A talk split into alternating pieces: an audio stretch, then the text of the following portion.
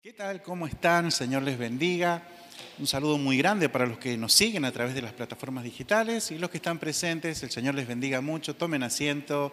Vamos a compartir, vamos a tratar de ser breve, pero quiero eh, soltar una palabra que estoy seguro, estoy convencido que Dios quiere que nosotros recibamos en esta tarde.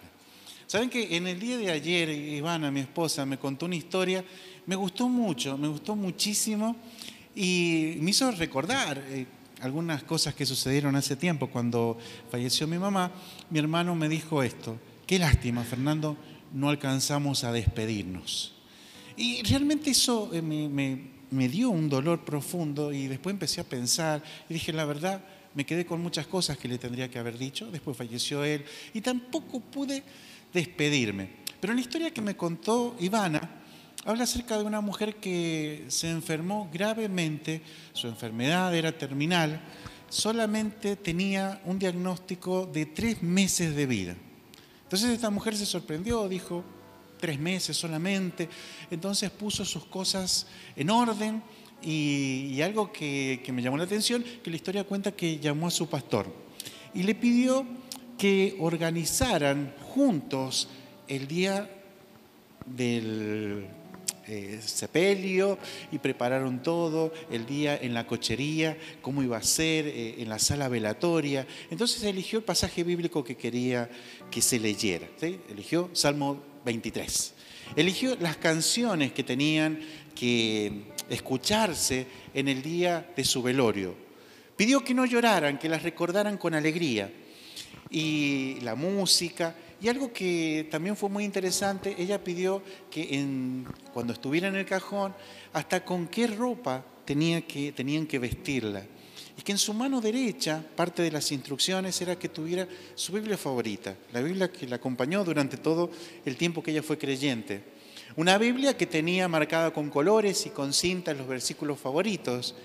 Y en su mano derecha, ¿saben qué pidió? Que le pusieran un tenedor. Cuando el pastor escuchó eso y dijo, la, miró con cara así medio rara, dijo, en la mano derecha una Biblia, en la mano derecha un tenedor, y entonces no se aguantó más el pastor y le preguntó, ¿por qué un tenedor? En el velorio, cuando entren y te vean, en el cajón, con la Biblia de un lado y el tenedor del otro, y sí, le dijo, pastor, tiene que estar así paradito, un tenedor bien grande y la gente también va a preguntar. Y entonces la mujer le dijo, ¿sabe por qué quiero este tenedor? Porque cuando yo servía en acción social, en la iglesia, siempre venía alguien después de haber comido algo rico y decía, no sueltes el tenedor, porque lo que viene va a ser mejor que lo anterior. Porque ella sabía que después de haberse comido, sé yo, tal vez su cena, el almuerzo, después venía una porción de helado, o una chocotorta, o una torta selva negra, o tal vez una torta helada. Entonces ella dijo, en la vida cristiana también yo entendí a lo largo de los años de que siempre lo que viene va a ser mejor que lo que pasó. Así lo enseña la Biblia y yo quiero que cuando esté muerta y esté yo con el Señor, toda la gente que entre a la sala velatoria y pregunte, pastor, ¿por qué hay un tenedor? Usted le pueda contar que después de lo que hemos vivido, lo que se viene será mejor, será grandioso. Entonces el pastor se le llenaron sus ojos de lágrimas, se despidió porque sabía que nunca más la iba a ver, porque estaba a punto de dejar esta tierra, pero se fue conmovido porque sabía que ella tenía una convicción bien fuerte de que aunque dejara este mundo, lo que venía después iba a ser mucho mejor. Y realmente es así. La Biblia enseña que siempre tenemos que tener esa seguridad de entender que en el reino de Dios siempre lo que viene va a ser mejor que lo anterior. Cuando yo era muy jovencito tenía un amigo que siempre que llegaba a la farmacia donde yo estaba trabajando, le preguntábamos, ¿cómo anda? No recuerdo su nombre. Y él decía siempre, tirando y envejeciendo. Y todos los compañeros le decían, no, usted está más envejeciendo que tirando.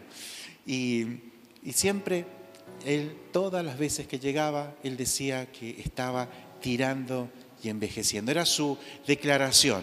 Y así fue. Él se envejeció, se envejecía, pero no tenía esa convicción que vos y yo tenemos como hijos de Dios, que lo que se viene va a ser mejor, que lo mejor está por venir, que los mejores tiempos, la mejor etapa de nuestra vida va a ser la que viene, no lo pasado. Lo pasado ya pasó, lo que viene va a ser mejor para nosotros. Hace 3.100 años atrás eh, nació un hombre que se llamó Samuel, lo, lo, encontramos en la Biblia, en el primer libro de Samuel, capítulo 1, y cuenta la historia, empieza a narrar desde su mamá. Su mamá se llamaba Ana y su papá se llamaba Elcana. En ese tiempo, hace 3.000 años, se podían tener más de una mujer. Este hombre, Elcana, tenía dos. Una se llamaba Ana y la otra se llamaba Penina. Y cuenta la Biblia en el primer libro de Samuel, eh, hay un relato bien detallado que si vos querés podés buscar tu Biblia y lo lees con tranquilidad, pero yo lo voy a relatar. Dice que eh, Penina tenía muchos hijos, pero Ana no tenía ninguno. Y dice que estaba tan triste porque cuando tenían que ir a adorar, eh, tenían que llevar una ofrenda, tenían que llevar algo, todos iban acompañados de sus hijos, pero Ana no tenía ninguno. Y estaba tan triste que dice la Biblia que ni siquiera comía, es decir, no comía, no dormía, y eso te da ciertas pautas de cómo era su aspecto. Si no comía, le faltaban seguramente vitaminas, minerales, te da la sensación de que eh, su aspecto estaba envejecido, porque seguramente le faltaban vitaminas, si no dormía, me da a entender de que tal vez tenía ojeras, triste, esa amargura de las personas que no tienen esperanza. Seguramente ella tenía un estado de depresivo y encima la Biblia detalla que Penina, la otra mujer de Elcana, dice que se burlaba, la hacía enojar, la irritaba y eso hacía que el dolor de Ana realmente fuera insostenible, no resistía más, no aguantaba más. Está describiendo en la Biblia que Ana era una mujer que estaba sufriendo constantemente, desesperada, que no podía dormir en las noches, que tenía una depresión tan grande que no quería levantarse para salir a la calle. Era una mujer que pensaba que su vida ya no tenía ninguna salida, estaba mal. E, es lo que describe la Biblia. Dice que un día fueron a adorar, cuando llega al templo, dice que la Biblia cuenta de que esta mujer, Ana, desesperada, angustiada, se tiró en el piso y comenzó a pedirle a Dios. Empezó a pedirle a Dios que le diera la bendición de poder tener un hijo. Se da vuelta y la ve a Penina, la otra mujer, que se burlaba de ella constantemente, volvió a enfatizar de que ella no tenía hijos. Esta mujer estaba desesperada y empezó a pedir a Dios, pero no fue con una oración común, una oración normal, una oración rutinaria, sino que dice la Biblia que entregó su espíritu, derramó su espíritu, empezó a llorar y empezó a clamar a Dios. Y dice la Biblia que cuando quiso hablar llegó un momento que no le salía palabra, no le salía voz. Empezó solamente a mover los labios. ¿sí? Empezó a llorar tanto, desesperadamente, con una amargura tal, que se quedó sin voz. Cuando se acerca al sacerdote y la ve, inmediatamente piensa, sospecha de que está borracha y le dice, mujer, eh, otra vez, hace rato que te veo y estás borracha, eh, ve a tu casa, vete en paz, eh, no, digiere tu vino, le dice las palabras que dice ahí la Biblia. Y la mujer medio que se enoja y le dice al profeta, al sacerdote, no me tomes por una mujer borracha, no soy una mujer ebria, soy una mujer abatida en el espíritu, eh, angustiada en el corazón y en el alma, y lo que estoy haciendo es orando, es pidiéndole a Dios por un milagro. Entonces el sacerdote le escucha y le dice, el Señor conceda tu petición, ve en paz. Entonces Ana dice la Biblia que toma sus cosas, duerme ahí en esa ciudad y regresa a su tierra. Cuando regresa, continúa la Biblia diciendo de que ese día se acerca con su esposo. Si bien su esposo la amaba, yo estoy seguro que ese día la vio mucho más linda. Aunque estaba eh, tal vez desmejorada por su angustia, por su depresión, por su tristeza, por sus angustias. Y esa noche tuvieron una, una noche romántica, una noche de amor, y ese día sí sucedió lo que tanto había esperado.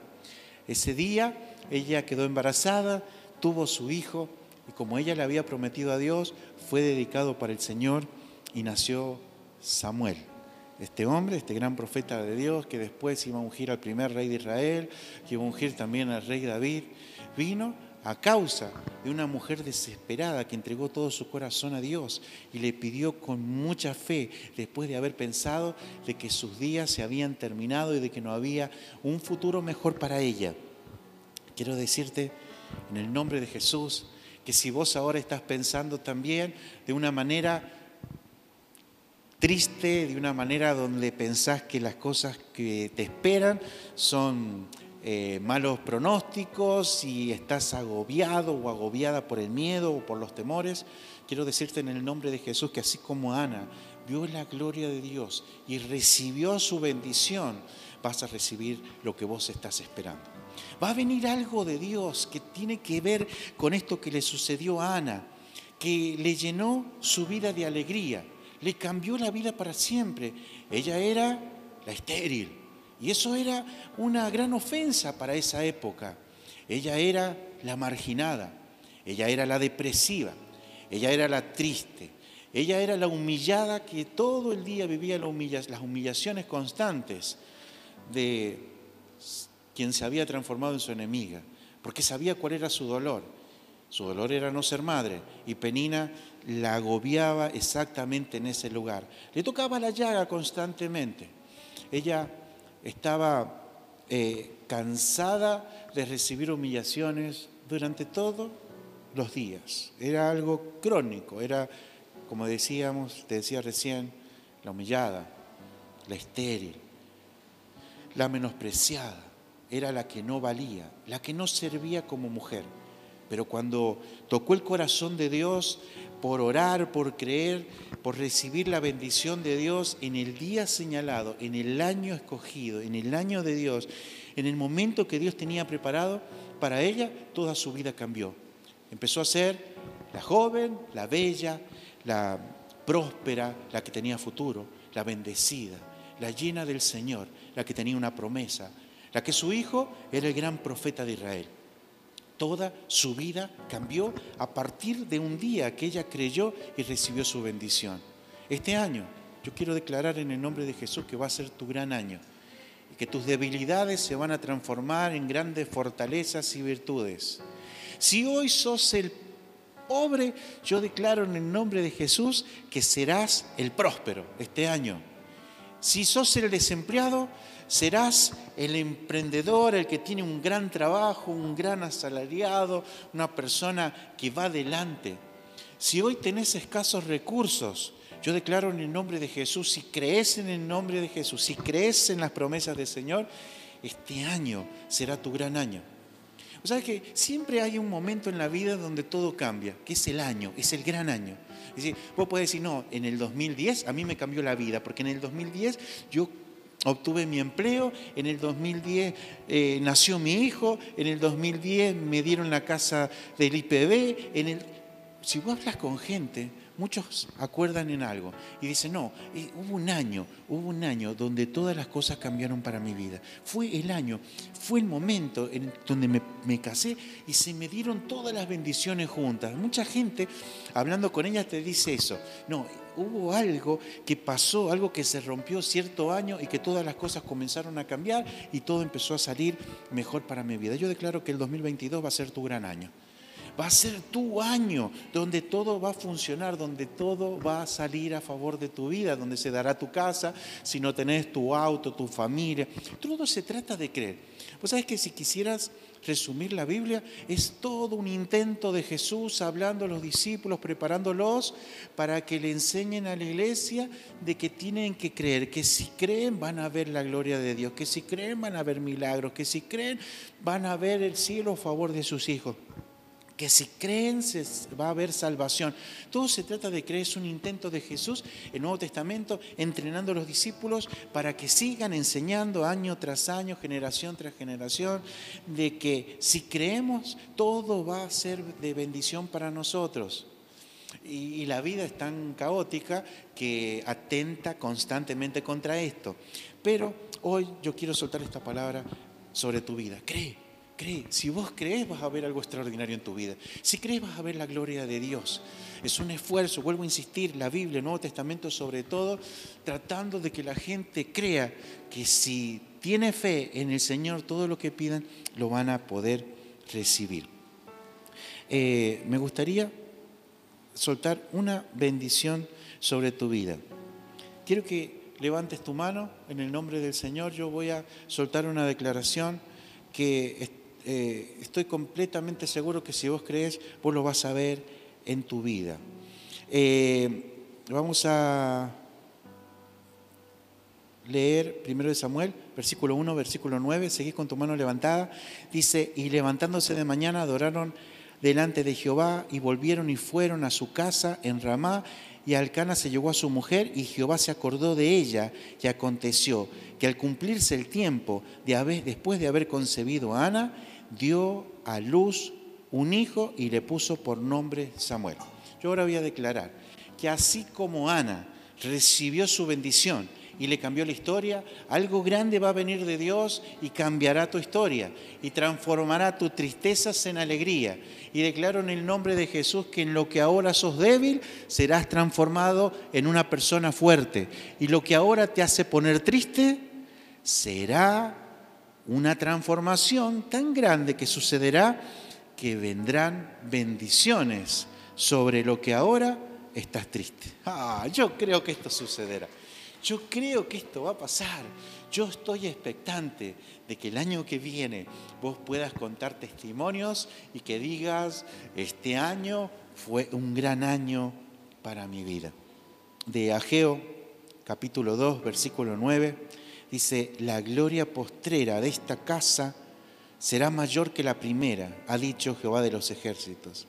Y dará paz en este lugar, dice Jehová de los ejércitos. Oh, la gloria postrera será mejor que la primera. Dice que lo que va a venir sobre nuestra vida va a ser más grande que todo lo que hemos conocido. ¿Hay alguien que crea esto? Yo estoy completamente convencido de lo que dice la palabra de Dios. Ahora, si nosotros miramos las cosas como están, si miramos el dólar, si miramos nuestro presidente, los, los opinólogos políticos, entonces nosotros estamos tristes y, y, nos vamos de acá pensando de que algo triste va a venir para nuestras vidas, pero si nos aferramos de la palabra de Dios, entendemos que la gloria postrera será mejor que la primera y habrá prosperidad para tu casa. Ah, yo vuelvo a enfatizar en esto. Volvé a creer en el Señor. Llenate de fe, llenate de optimismo en el nombre del Señor para creer de que algo grande va a venir para nuestra vida. Hay bendiciones que vienen de Dios y se activan cuando creemos. Tenemos que volver a creer, debemos entender que debemos arrebatar nuestra bendición. Eh, el libro de Crónicas capítulo 4, versículo 9, nos habla de un personaje bíblico que muy poco se habla en la Biblia. No hay grandes descripciones de esta persona, pero sí es muy importante lo que dice. Primera de, Crónicas, capítulo 4, versículo 9, dice, Jabes fue más importante que sus hermanos. Cuando su madre le puso este nombre, dijo, con aflicción lo he dado a luz.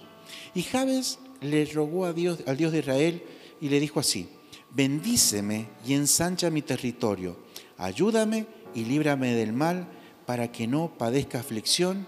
Y Dios le concedió su petición.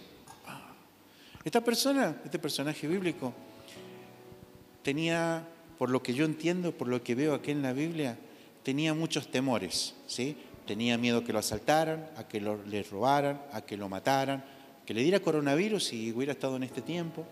Tenía muchos temores y estaba pasando un mal momento también financiero. Por eso él ora un día específico, dice, ora a Dios y le dice así, Señor, ¿qué tal si me prosperas? Dice, ensanchas mi territorio. ¿Qué tal si me das tanta plata como para poder comprar grandes extensiones de campo y poder crecer en la ganadería, en la agricultura? Eso es lo que está diciendo. ¿Qué tal, Señor, si ensanchas mi territorio? Si me bendices, si esta bendición realmente se hace real en mi vida, y solamente el versículo dice, y Dios le escuchó. Ese Dios lo escuchó significa que él prosperó, que se hizo multimillonario, que le fue bien, que no lo mataron, que no se agarró ningún virus, que le fue muy bien. Esa fue su oración y Dios le concedió. Él luchó por su bendición y la obtuvo. ¿Qué tal si ahora oramos antes de irnos acá y tal cual Javes le decimos, Señor, ¿qué tal si este año me cambias la historia? Y este año me prosperas, y este año me sanas, y este año bendices a mis hijos, y este año haces, Señor, que todo lo que estuvo trabado se desata en el nombre de Jesús y yo puedo ver la bendición de Dios. ¿Qué tal, Señor, si cambias la historia de mi familia, donde todos estuvieron pasando por grandes desgracias? ¿Y qué tal, Señor, si haces que este sea el gran año? donde mi vida sea bendecida y todas las generaciones que vengan, hasta mil generaciones para abajo, son bendecidas. Una oración como esa, con fe, puede hacer que tu vida cambie por completo, de una manera extraordinaria. ¿Te animás a creer que hoy puedes hacer, puedes hacer una oración antes de irte de acá, batallando por tu bendición, por tu generación, para que todo cambie, para que toda tu realidad cambie? Yo creo que sí. Yo creo que vos tenés la fe como para orar, arrebatar tu bendición y salir de acá expectante a ver qué es la bendición o cuál es esa bendición que Dios tiene para tu vida. Volvemos a hacer esta declaración, que las glorias postreras van a ser mejor que las primeras. Eh, decíamos que lo mejor está por venir. Y esto me hace pensar mucho en este gran hombre de Dios que se llamó Moisés, que tuvo grandes bendiciones de Dios. Él estaba destinado a la muerte, él se tenía que morir. ¿Se recuerdan? Había una orden que había que matar a todos los niños y, la madre lo pone en un cestito eh, de así de, mimbre que estaba todo tapado, impermeabilizado así con brea, estaba todo cubierto.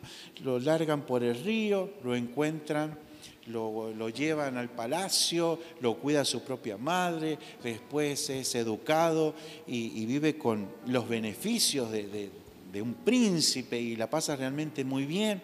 Pero después hubo un problema, un incidente donde él está luchando con unos egipcios, lo mata, lo acusan, eh, lo condenan, eh, tiene que ir preso, él se escapa, vive en el desierto y empiezan a pasar los años.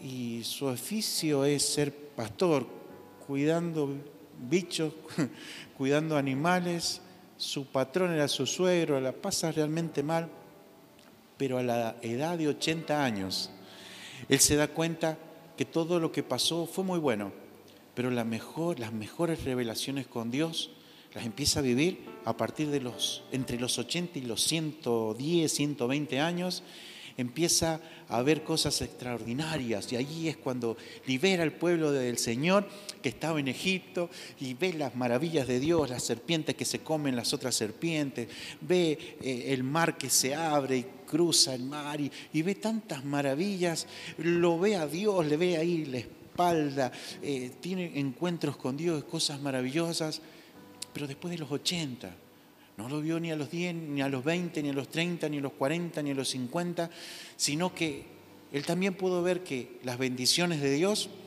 eran mayores, eran más grandes en, el futuro, en lo que él iba a recibir de parte de Dios. No importa la edad, no importa los años, no importa lo que hemos vivido, tenemos que creer con mucha firmeza de lo que se viene.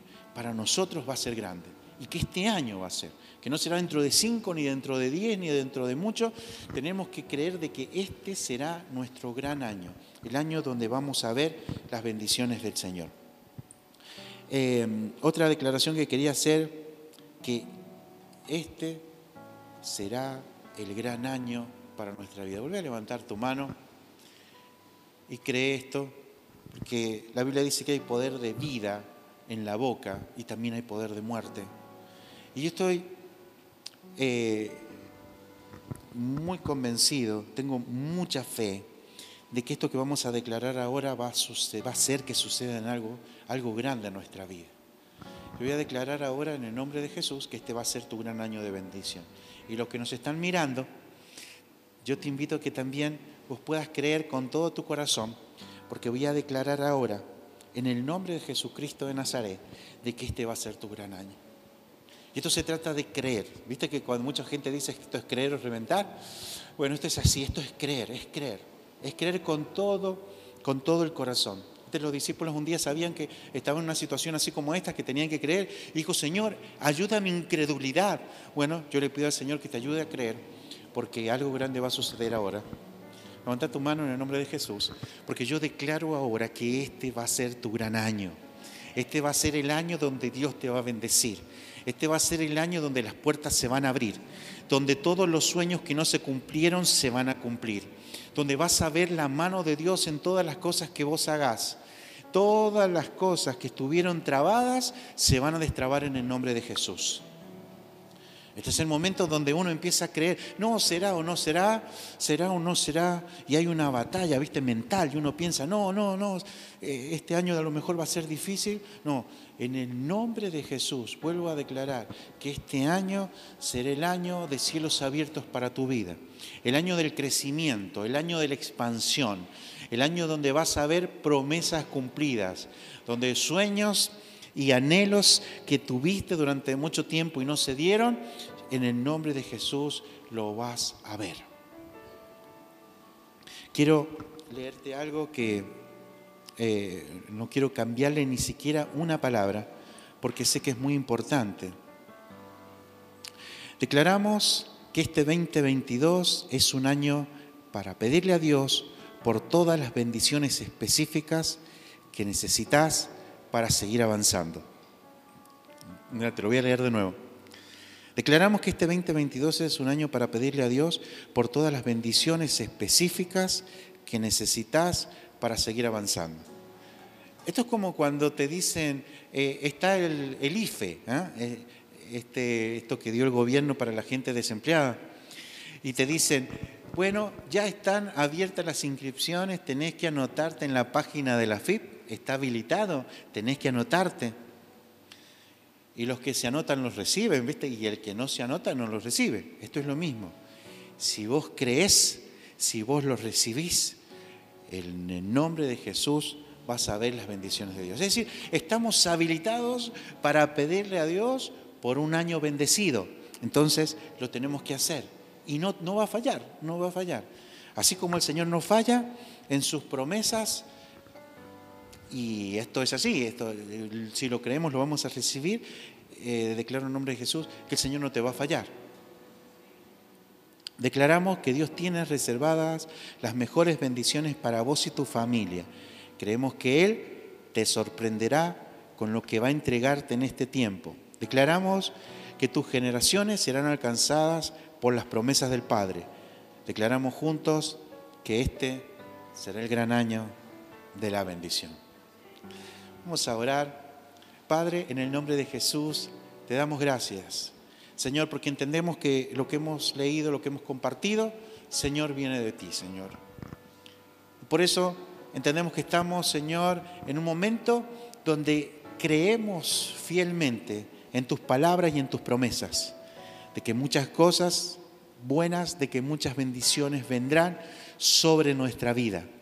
Y en el nombre de Cristo, Señor, comenzamos a eh, prepararnos para recibir todo lo que tú tienes para nosotros. En el nombre de Jesús.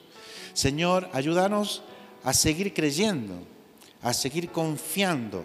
Señor, que tus promesas son vigentes, como sucedió en la antigüedad, como suceden ahora mismo y como seguirán sucediendo. En el nombre de Jesús, Señor, te bendecimos. Y oramos por cada uno de los que están acá.